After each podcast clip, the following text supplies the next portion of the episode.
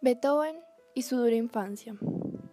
Beethoven nació el 16 de diciembre de 1770 en una familia de músicos residentes en la ciudad alemana de Bonn.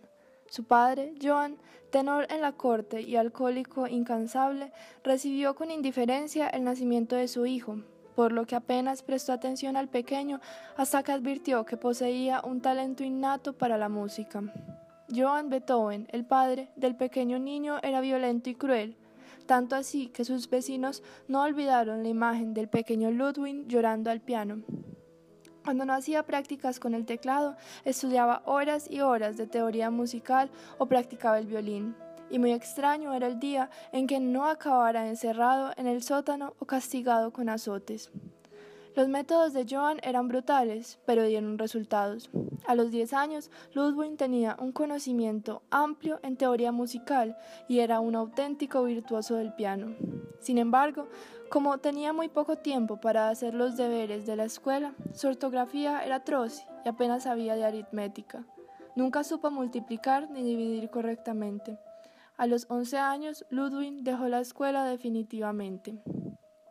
Si bien Johann nunca logró convertir a su hijo en un prodigio popular, el talento del joven atrajo la atención de los aristócratas locales, y en 1787 unos mecenas lo enviaron a Viena para estudiar con Mozart. El aturdido joven de 17 años fue presentado al maestro, pero antes de que pudiera empezar a recibir clases llegaron noticias de que la madre de Beethoven estaba muy enferma.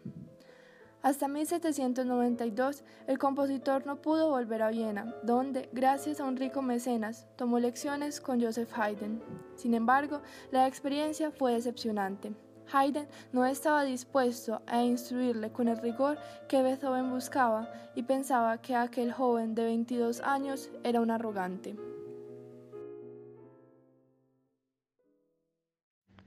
Beethoven encuentra una vía de escape de la presión familiar en 1787, cuando, con 17 años, marcha a la capital austríaca apoyado por su mecenas, el conde Ferdinand von Waldstein, quien sufraga los gastos del viaje y, lo más importante, le convence de sus posibilidades de éxito. Parece que durante este viaje a Viena tuvo lugar un fugaz encuentro con Mozart. En relación a este encuentro solo existen textos de discutible autenticidad de cualquier modo, la leyenda dice que Mozart habría dicho, recuerden su nombre, este joven hará hablar al mundo. Al poco tiempo su madre enfermó gravemente de tuberculosis y su padre le pidió por carta que regresara a Bonn inmediatamente. La madre murió el 17 de julio de 1787. Tras este hecho, su padre entró en una depresión y su alcoholismo se agravó, llegando a ser detenido y encarcelado por este hecho. Después de esto, el joven Ludwig tuvo que responsabilizarse de sus jóvenes hermanos y se vio obligado a mantenerlos, tocando el violín en una orquesta y dando clases de piano durante cinco años, mientras que su padre seguía preso. Su padre falleció finalmente el 18 de diciembre de 1792. Beethoven desarrolló alrededor de 80 obras, entre las cuales hay 32 sonatas para piano, 16 cuartetos de cuerda, 7 tríos, 10 sonatas para violín y piano, 2 misas, una ópera, 5 conciertos para piano, 1 para violín y orquesta y 9 sinfonías. De entre sus obras, la más conocida es la novena sinfonía, cuyo éxito fue tal que en 2002 fue declarada Patrimonio Inmaterial de la Humanidad. La novena sinfonía la escribió entre 1818 y 1824 por encargo de la Sociedad Filarmónica de Londres. Lo peculiar de esta obra es que fue escrita cuando Beethoven estaba ya sordo, al punto que era capaz de dirigir la orquesta únicamente gracias a su gran habilidad para la lectura y al acabar la presentación tuvo que ser avisado por los músicos para que se volteara y viera al público aplaudiendo. Sin embargo, fue esta su última aparición pública. Como es común entre las sinfonías, esta consta de cuatro movimientos. Lo que la diferencia de las demás es la forma de cada movimiento y el desarrollo de cada uno. pues una sinfonía normalmente tenía una duración aproximada de 30 minutos, pero el desarrollo que realiza Beethoven en cada uno es tal que su duración se extiende hasta la hora. La forma común de una sinfonía era con un primer movimiento alegre, un segundo adagio, con el tercero exercio y el cuarto nuevamente alegre. Pero Beethoven, en lugar de acogerse a lo que es común en cada movimiento, se encarga de aplicar altos contrastes en cada uno, rompiendo con el equilibrio del clasicismo. Por ejemplo, si el último movimiento debía ser alegre, él lo volvía recitativo y, entre otros grandes contrastes, pasaba de un adagio a un alegro enérgico.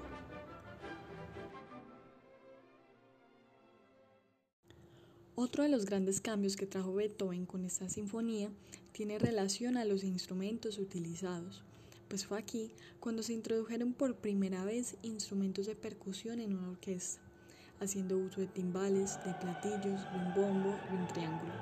Además, no juntando un coro a la orquesta, en el que a su vez se presentaban cantantes solistas, dando las voces la misma dignidad de los instrumentos. Para ser cantado por el coro, eligió la Oda a la Alegría de Friedrich Schiller, una obra que habla de los ideales de la igualdad, libertad y fraternidad que había sido escrita en 1786, lo que también fue un cambio, pues introdujo la forma poética en la sinfonía, cuando hasta el momento solo había sido común escucharla en el lied, lo que a su vez lo transformó en el antecesor de la sinfonía coral. Debido a la convalecencia y a la crianza que recibió este sujeto, llegó a la vejez con un muy mal temperamento, temperamento que no le permitió tener una pareja por periodos prolongados, además de su amada inmortal, la cual siempre amó. Beethoven era considerado un hombre poco afectivo con las personas. Pasó por tres facetas en su vida. La primera, que tenía un ambiente clásico y recordaba antiguas obras de famosos compositores clásicos como Haydn y Mozart. El segundo fue un periodo en el que pasó de componer música clásica a música romántica. La mayor parte de su vida se desarrollaría en este periodo del romanticismo. El tercer periodo y último dicen que fue el periodo donde el compositor logró sus mayores hazañas, llegando a componer obras como la novena y la séptima sinfonía. De la vida de Beethoven existen varios datos que no son muy conocidos por la mayoría, pero que nos pueden ayudar a conocer más a este genio de la música. Su primer presentación pública la hizo a los siete años, pero su padre alegaba que tenía seis para impresionar más aún a los oyentes. Más tarde, cuando los expertos de la época vieron la primera obra escrita por Beethoven, que es una obra con nueve variaciones para piano en Do menor, se sorprendieron, pues en ese momento el compositor tenía tan solo 12 años de edad. Sin embargo, a pesar de su visible genialidad musical, era prácticamente analfabeto, pues fue obligado a trabajar desde pequeño, de forma que sabía leer y escribir un poco, pero no sabía de matemáticas. Además, es interesante saber que odiaba tocar el piano y desde pequeño fue obligado a tocar por su papá que veía en él gran potencial. Un grave problema con el que tuvo que luchar durante toda su vida fueron las recurrentes enfermedades que sufrió desde su nacimiento. Tuvo que enfrentarse al reumatismo, a problemas de la piel, a diversas infecciones, al tifus, que se cree que lo dejó sordo a los 27 años, a la hepatitis crónica y a la cirrosis de la cual moriría con el hígado descompuesto por el alcohol. Con respecto a su muerte, se dice que sus últimas palabras fueron, aplaudan amigos, la comedia se está terminando.